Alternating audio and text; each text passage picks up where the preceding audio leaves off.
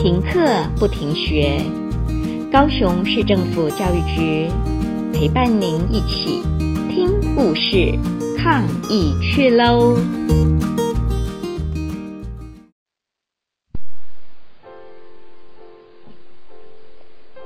！Guess how much I love you.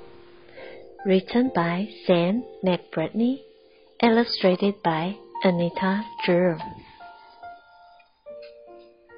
Little Nut Brown Hare, who was going to bed, held on tight to Big Nut Brown Hare's very long ears.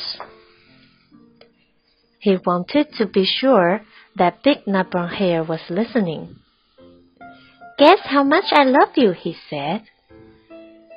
Oh, I don't think I could guess that, said Big Nut Brown Hare.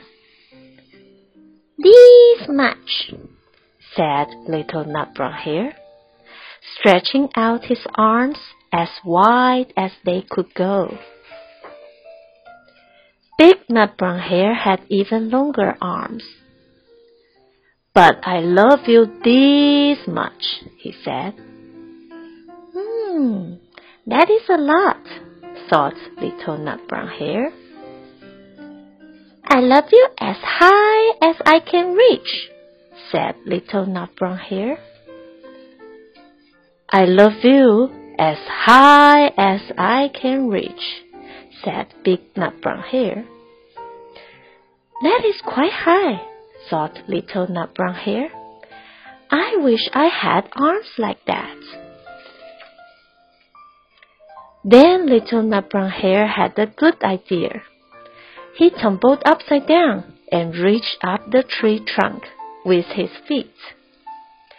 I love you all the way up to my toes, he said. And I love you all the way up to your toes, said Big Nut Brown Hare, swinging him up over his head. I love you as high as I can hop, laughed Little Nut Brown Hare, bouncing up and down but I love you as high as I can hop, smiled Big Nut Brown Hare, and he hopped so high that his ears touched the branches above.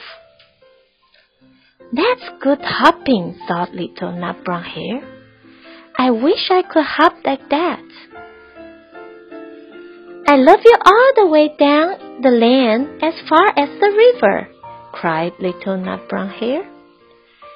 I love you across the river and over the hills, said Big Nut Brown Hare. That's very far, thought Little Nut Brown Hare. He was almost too sleepy to think any more. Then he looked beyond the thorn bushes out into the big dark night. Nothing could be further than the sky. I love you right up to the moon, he said, and closed his eyes. Oh, that's far, said Big Nut Brown Hare. That is very, very far.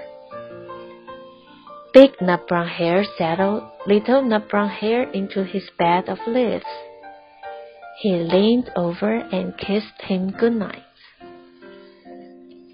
Then he lay down close by and whispered with a smile, I love you right up to the moon and back.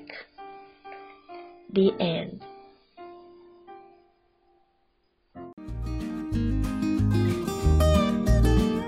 故事听完了，亲爱的小朋友，听完故事以后，你有什么想法呢？ 可以跟你亲爱的家人分享哦。欢迎继续点选下一个故事。